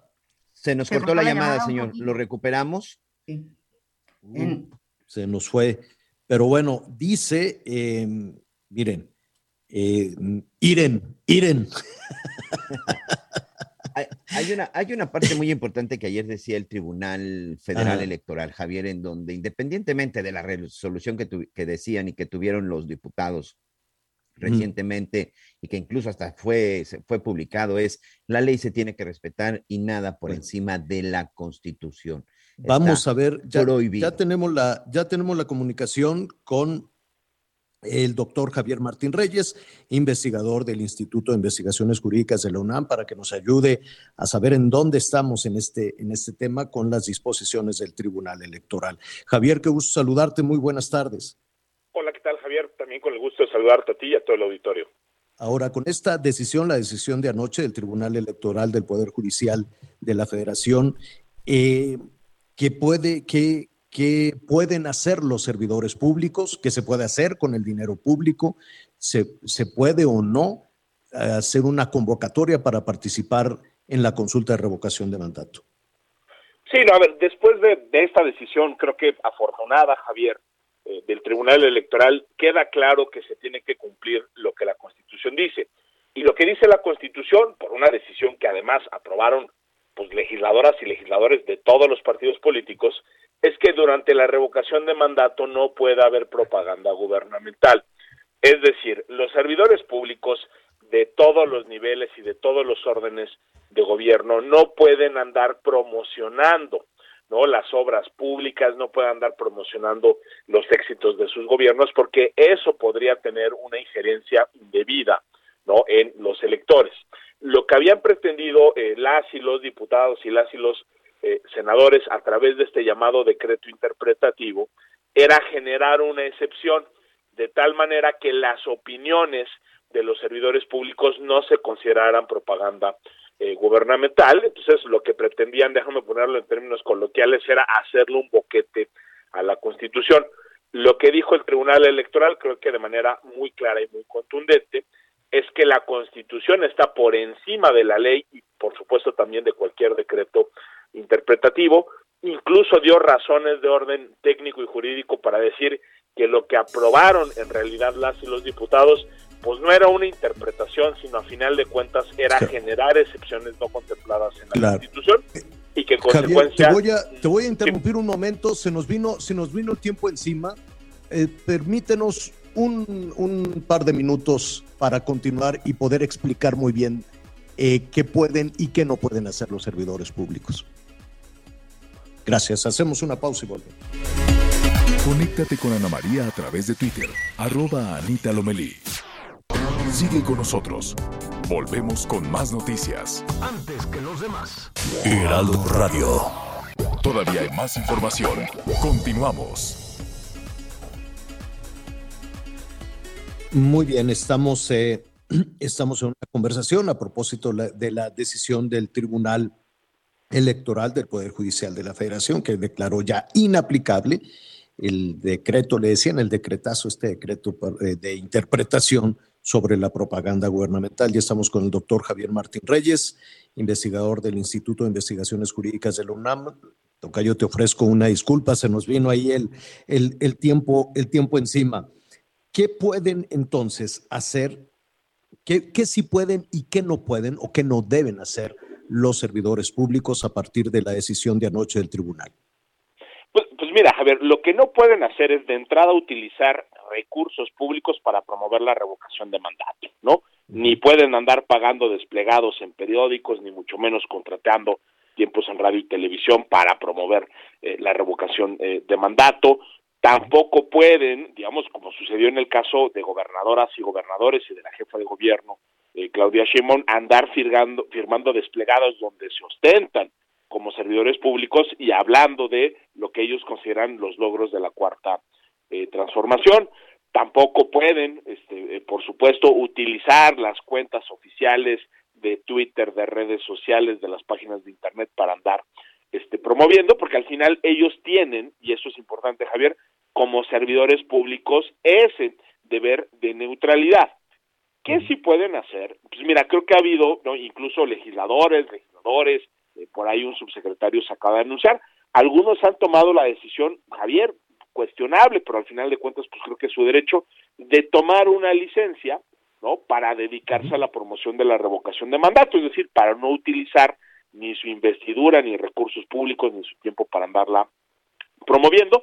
Y yo te diría, también en su carácter de ciudadanas y ciudadanos, creo que a título personal sí pueden, pues, decir lo que quieran de la revocación de mandato. El hecho que sean servidores públicos no anula sus derechos ciudadanos, pero lo que no pueden utilizar es el cargo para hacer la promoción y eso era lo que querían, Javier, con este decreto interpretativo. Ahora, eh, justo en este momento, eh, vale la pena señalar lo que en, el mismo sentido que tú estás eh, señalando, el INE pues se retiró o bajó mensajes de 11 gobernadores y de la jefa de gobierno de la Ciudad de México en redes sociales por considerarlos propaganda en la veda electoral. 10 de las 47 publicaciones prohibidas son de Claudia Sheinbaum, o sea, bajaron 47, 10 de Claudia Sheinbaum tiene que ver con la difusión de obras y logros de gobierno. El INE está pidiendo en este momento silencio a todos los funcionarios públicos de cara a la revocación de mandato. Sí, así es, y yo te diría, el INE lo único que está haciendo Javier es aplicar esa restricción que está en la Constitución. Creo que muchos han cuestionado y creo que hay buenos argumentos de un lado y del otro para decir si en una revocación de mandato se valdría o no se valdría que los servidores públicos y que incluso el presidente de la República, pues hablen de las cosas buenas. Quizá en, otro modelo uno puede decir, pues está muy bien que hable el presidente, que hablen los, eh, los diputados, pero desde mí, y además paradójicamente, Javier, estas restricciones vienen desde una reforma que se hizo en 2007 para las elecciones por las demandas del entonces candidato López Obrador en 2006 y que se reflejaron ahora en estas reglas de la revocación eh, de mandato. Ese es el modelo que tenemos. Creo que el INE y el Tribunal Electoral lo que han hecho es aplicar esas reglas constitucionales y sí con el modelo que tenemos ahora, pues como bien dices, no se vale andarle haciendo propaganda al gobierno durante la revocación. Eso es lo que ha hecho el, el INE, a pesar de que, pues bueno, ya lo mencionabas tú también, no solo está el tema de redes sociales, mensajes y demás, ahí está todo el tema de, de los espectaculares, creo que eventualmente vendrán procesos de fiscalización y pues ya veremos cuáles son las conclusiones de esos procesos, Javier. Sí, si no, no eh, las reglas del juego se pueden cambiar, ¿no? No, no son, no son para siempre. Se requiere, de hecho, por la mañana estaba planteando ya eh, con, con, más sustancia el, presidente López Obrador una reforma electoral, una reforma, una reforma política que pueda llevar a, un, nuevas reglas del juego en ese, en ese sentido. Pero mientras tanto, estas son las que están, eso es, eso es lo que hay, eso es lo que el árbitro está, está poniendo. En el tema de los espectaculares que ha resultado tan polémico, hay, que, hay algunos eh, gobernadores que dicen, no, no utilicé el dinero público, me lo regalaron pero tampoco queda muy claro quién se lo regaló ni cuánto costó. ¿La ley permite ese tipo de regalos? Mira, yo te diría, aquí el gran problema, Javier, es que hay unas lagunas brutales en el tema de la fiscalización y el financiamiento para la revocación de mandato. Si tú me dijeras, oye, ¿se vale hacer eso en las elecciones? Yo te diría, depende. Por ejemplo, en las elecciones regulares, las, todas las personas ciudadanas, en efecto, podemos hacer aportaciones a las eh, a las campañas. Hay límites, ¿no? De lo que podemos aportar, este, a nivel, este, eh, individual. Y lo que sí existe, por ejemplo, Javier, son prohibiciones para que empresas o personas morales hagan ese tipo de, eh, de aportaciones y además todos esos gastos se terminan sumando en los llamados topes eh, de gastos de campaña. La regulación que tenemos en las elecciones sí es muy exigente en ese sentido, eso pasa en México y en muchas partes eh, del mundo. En la revocación de mandato, Javier, y creo que eso fue algo deliberado, prácticamente si uno revisa la ley federal de revocación de mandato, se va a dar cuenta que prácticamente no se dice nada en el tema de fiscalización, no se dice nada en el tema de financiamiento, no se dice nada en términos de las sanciones que se pueden imponer e incluso la Suprema Corte de Justicia eh, de la Nación, Javier, ya resolvió una impugnación que presentaron legisladoras y legisladores de oposición y ya dijo la Corte que hubo una omisión legislativa, es decir, que no se reguló bien el tema de las de las sanciones. Yo mucho me temo. Ahora, esas sanciones, perdón que, que te interrumpa, Tocayo, ¿esas sanciones duelen? Es decir, si algún servidor público viola las disposiciones del INE y dice, ah, bueno, ya el tribunal decidió esto, pero yo quiero seguir promocionando las obras y convocando a la participación en la consulta. ¿Qué le puede pasar? No, a ver, muy difícilmente, te diría, incluso en lo que sí está regulado, que es el tema de las elecciones, Javier, hay también, digamos, unas omisiones brutales en la ley electoral, porque muchas veces, digo, y además ahí es donde uno ve el trato diferenciado, a los particulares, a la ciudadanía y a las empresas, por ejemplo, ah, sí se les pueden poner multas no, no, económicas. de miedo a los medios de comunicación. Absolutamente, y si uno yo creo que saca el histórico de las multas que ha puesto el INE primero y ahora la sala especializada del Tribunal Electoral, vamos a encontrar cantidades que se miden en millones de pesos. En el caso de los servidores públicos, y de nuevo, tampoco es una casualidad, Tocayo, ¿no? Muchas veces lo que se ha tenido que hacer ante esa falta de dientes para sancionar directamente a los servidores públicos, pues es que se le da vista a los órganos internos de control, a los superiores jerárquicos, es decir... O sea, no pasa nada. pues no pasa nada porque solo avientan la pelotita porque no tiene dientes la sala especializada y pues luego lo que pasa es que esos procesos pues ¿qué les pasa? Pues se terminan o, a menos de, que quieran que sí pase, como en el caso del Bronco, ¿no? Que le dijeron, oye, tú pusiste unos funcionarios a, a, pedir firmas para que pueda ser candidato y míralo, está en la cárcel. pero imagínate cuántas cosas tuvieron que pasar, Javier. O sea, digamos, eso, el caso del Bronco es algo que sucedió en el año de 2018. Estamos hablando que nos tardamos más de tres años se tuvo que procesar no por la vía de las sanciones administrativas, sino por la vía penal, y fue hasta que hubo un cambio de gobierno que la Fiscalía Electoral de Nuevo León entonces sí se puso eh, a investigar. Pasa un poco lo mismo con los temas de financiamiento. Hay muchas irregularidades que además de ameritar sanciones administrativas, también podrían ser consideradas como delitos electorales. Pero si nos preguntamos cuáles han sido los grandes casos relacionados con delitos electorales, olvídate ya en este sexenio, en la historia, lo que vamos a ver es que prácticamente las fiscalías eh, electorales nunca terminan judicializando los casos y eso lo que genera es muchísima eh, impunidad. Creo que en el caso de la revocación de mandato lo que nos va a pasar eh, un poco es eso, no solo por las deficiencias estructurales que ya te comentaba, sino por esta ley muy deficiente que se aprobó de último momento y al, y al vapor y creo que eso lo que ha hecho es que el INE solo tenga la capacidad de dictar las llamadas medidas cautelares, que son las órdenes de que quiten los anuncios, de que bajen este, los tweets o los posteos de, y a ver quién los quita, ¿no? Porque pues ahí están y se quedan, se quedan todavía muchísimo tiempo. Anita Lomelí te quiere preguntar. Rapidísimo, gracias Javier. Pues doctor Javier Martín, eh, preguntarle estas 57 mil 516 casillas que se van a ubicar, casi 100 mil menos de las que se ubicaron para las elecciones del año pasado, este, pues, pues sí representa un problema porque al ser menos, pues hay quejas de que no hay casillas en distintos municipios, que hay gente que tendría que, em, pues, viajar dos horas para poder llegar a su casilla. Esto sí va a ser un problema para finalmente hablar de la revocación de mandato, que, que revertirá en la reforma que el presidente ya, ya informó que mandará después de la revocación de mandato, ¿correcto? A ver, yo, te diría, aquí la, la gran paradoja, pues, es que la ley ya dice con toda claridad que el Instituto Nacional Electoral tiene que instalar el mismo número de casillas que se instaló en la elección eh, federal eh, previa, ¿no? que son estas 160 mil casillas. Aquí el, el gran problema es que al INE no se le dio prácticamente ni un solo peso para organizar la revocación de mandato.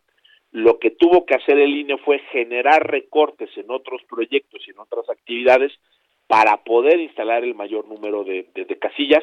Eso incluso, hombre, hubo impugnaciones de todo ante el Tribunal Electoral, ante la Suprema Corte de Justicia de, de, la Nación, pero en algún momento hubo una resolución de un ministro de la Suprema Corte de Justicia de la Nación que dijo con todas sus letras que ante la falta de esos recursos, pues el INE tenía que instalar las casillas que pudiera, que tenía que proceder de la misma manera y que incluso no iba a haber sanciones para los eh, consejeros electorales por estas eh, determinaciones.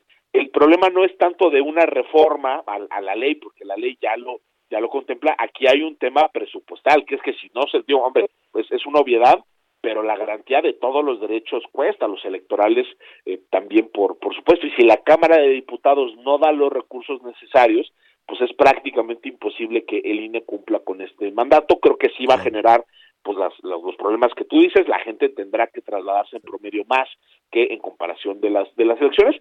Aún así creo que el número de casillas que se que se va a instalar pues es un número como muy significativo y ojalá toda la ciudadanía que decida participar en el ejercicio eh, pues pueda hacerlo, ¿no? Aunque sea aunque sea no, con condiciones que no son óptimas. Pues eh, te agradezco muchísimo, es el doctor Javier Martín Reyes, investigador del Instituto Investigaciones Jurídicas de, de la UNAM. Eh, Tocayo, te agradezco mucho esta conversación. Yo quisiera, si no tienes inconveniente, que retomemos esto, independientemente de la consulta, la que se ha convocado, de si va la gente a participar en Semana Santa, si hay casillas, si no hay casillas, en fin, si es más un tema de, medición de popularidad, en fin, ¿no? Tantas discusiones que hay alrededor de todo esto. Habría que blindar, habría que limpiar un poco de, todas las cuestiones eh, electorales y de, de toda la polarización que hay alrededor de esto y revisar, si no tienes inconveniente, la revocación de mandato el instrumento de revocación de mandato, que eh, más allá de, la discusión en la que estamos ahorita entrampados, que el INE, que quítate tú, en fin, todas estas discusiones, creo que es una buena herramienta que está muy perdida en medio de la polarización política. Si no tienes inconveniente, lo retomamos. ¿Qué te parece? Por, por supuesto que sí, yo siempre encantado de, charlar este, con ustedes, eh, Tocayo, y vaya que hay que seguir discutiendo sobre esta figura. Sí, definitivamente. Muchísimas gracias. Pues ahí está, en medio de la Semana Santa, pues estará esta consulta de revocación de mandato. Gracias, Javier. Bueno, qué escándalo en la entrega de los Óscares. Em, a mí, pues esta ceremonia la veo intermitentemente. Francamente, me parece como muy aburrida. Yo prefiero ver las películas, pero pues en esta ocasión hubo un escándalo, hubo cachetadas. Will Smith fue y le pegó a un a un comediante que se llama Chris Rock. Eh, a mí me parece pues un poquito vulgar también todo el, los chistes que se cuentan, en, fin, ¿no? Trataron tal vez de acercarse ahí a la, raya. Pero en medio de todo esto, de las discusiones de Will, Smith, y todo esto, lo que generó esta situación es que la esposa de, Will Smith, de este actor, se llama Jada Pinkett, eh, se, se rasuró la cabeza porque tiene un problema de alopecia y así se presentó, con, eh, sin, cabello, ¿no? Así rapada. Y entonces hicieron bromas el conductor del programa respecto a, presentarse así eh, rapada. ¿Por qué se le cae el, el, cabello? Ella misma ha puesto en sus redes sociales que está en un tema de sanación, etcétera, etcétera. Pero ¿qué, qué es esto? ¿Qué, eh, por, qué algunas mujeres sufren de alopecia. Los señores, pues de alguna manera estamos un poco más familiarizados con, con este tema. Para investigar un poco de qué se trata este tema de la alopecia, vamos a platicar en este momento con la doctora Rosa María Ponce. Ella es académica precisamente de la División de Estudios de Posgrado de la Facultad de Medicina de la UNAM y le agradezco muchísimo esta conversación. Rosa María, ¿cómo estás? Muy buenas tardes. ¿Cómo estás, Javier, Anita? Un saludo. Hola, un saludo. Se, ha convertido ya en un tema a propósito de este escándalo de los golpes y de las agresiones, en fin, ese es otro asunto, pero se puso en medio de la discusión la alopecia. ¿Qué, qué es la alopecia? Ah, pues te comento que esta palabra viene de alopex, que significa zorro y que es un mamífero que en invierno pierde el pelo y así es el término médico de caída del pelo de cualquier causa, como lo denominamos, alopecia. En redes sociales, uno investigando, se dice que Jada Pinkett lo que tiene es alopecia areata. Areata es en áreas, en zonas localizadas como círculos, aquí no lo apreciábamos porque, como lo comentas, se había rapado la cabeza. Y no solo suceden las mujeres, hombres, incluso niños pequeños lo pueden padecer. Y es todo un reto para el dermatólogo, que es mi especialidad, para el médico general, que también puede llegarle pacientes de primer contacto, y que incluso en nuestra especialidad hay dermatólogos que son psicólogos especializados en estudiar este anexo de la piel, que es el pelo. La caída del, del cabello, en este caso, por, lo que tendemos la alopecia puede tener eh, diferentes eh, eh, variedades, variaciones, o, ya corrígenos en este, en este tema, pero es una consecuencia de, algún, de, alguna condición o es por sí misma una enfermedad? No, puede ser por sí misma una enfermedad o secundaria. Hay muchas clasificaciones. ¿Sabías que ustedes, el auditorio, hay alopecias incluso desde nacimiento. Hay algunas que son adquiridas en cuanto al tiempo, otras que son inflamatorias, como esta de la alopecia areata, algunas otras con cicatrices, ya cicatrizal y permanente, otras en hombres, otras en mujeres, algunas por hormonas, algunas de causa desconocida, un tóxico, un medicamento, falta de nutrientes, estas dietas veganas, eh, soy eh, eh, anorexia, bulimia, pueden generarlo. Entonces es un amplio mundo con diferentes causas. Ahora, eh, la gente se asusta para las... Hay, hay muchos, bueno, hay algunos señores que lo tomamos ya con cierta, con cierta normalidad, ¿no? Decimos, bueno, pues, ¿no? De pronto tenemos algo, algo de calvicie, pero eh, ¿la alopecia tiene solución?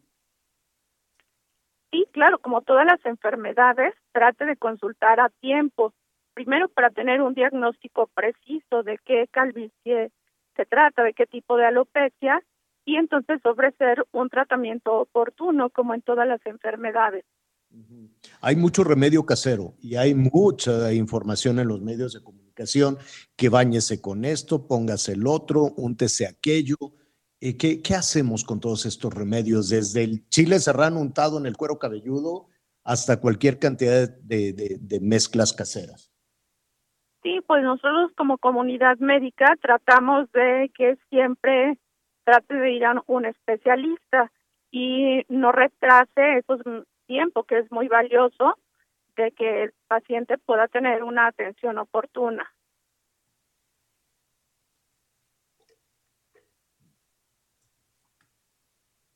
Pues la verdad es que eh, la alopecia, como tú decías, pues habla de un origen multifactorial. Eh, ¿Qué podemos hacer en cuanto a, a, a, la cura? Porque hay desde remedios caseros este, y, y pues hay algunos que no son seguros. Es importante acudir a qué especialista, doctor.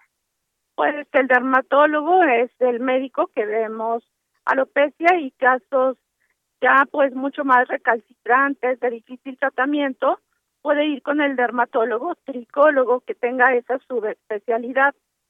Y usamos pues desde medicinas tópicas, algunos que bloquean la inflamación, inhiben canales de calcio, por ejemplo, una medicina esteroide, estoy hablando de medicinas todas, algunos otros inyecciones, de oral, que son esteroides también, entonces pues consulte vasodilatador. ¿Hay, ¿Hay algún nivel de pérdida de cabello que pueda considerarse normal, Rosa María?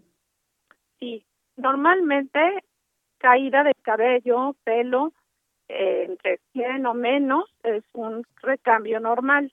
Eso es una tasa de caída normal. Más de esto, se debe estudiar las hormonas, el estado nutricional, la una biopsia que toma un pedacito de piel, o sea, es muy complejo, no solo decir, ah, ya vas a quedarte pelón, o son tus nervios, o te bañas con agua caliente, fría, usas gorra, creencias populares, entonces sí, primero tenga el diagnóstico, qué tipo de calvicie o alopecia es el que el paciente tiene. Y no La- es el, estrés o la incertidumbre pueden provocar pérdida de cabello? Pues el estrés sí, por el cambio en cuanto a las hormonas. Te, te están llegando muchísimas llamadas, te dicen que si lavarse el cabello todos los días puede afectar el cuero cabelludo, la pérdida de cabello. ¿Perdón? No, claro que no. No, pues hay que bañarse. Insistimos en que se bañe uno diario y la pelo diario. Exacto. Eh, te preguntan también que si el agua caliente provoca pérdida de cabello. Y todo lo que decían mitos de agua caliente, agua fría, me hice trenza, cepílleselo con cerdas naturales, no con plástico, no antiestática.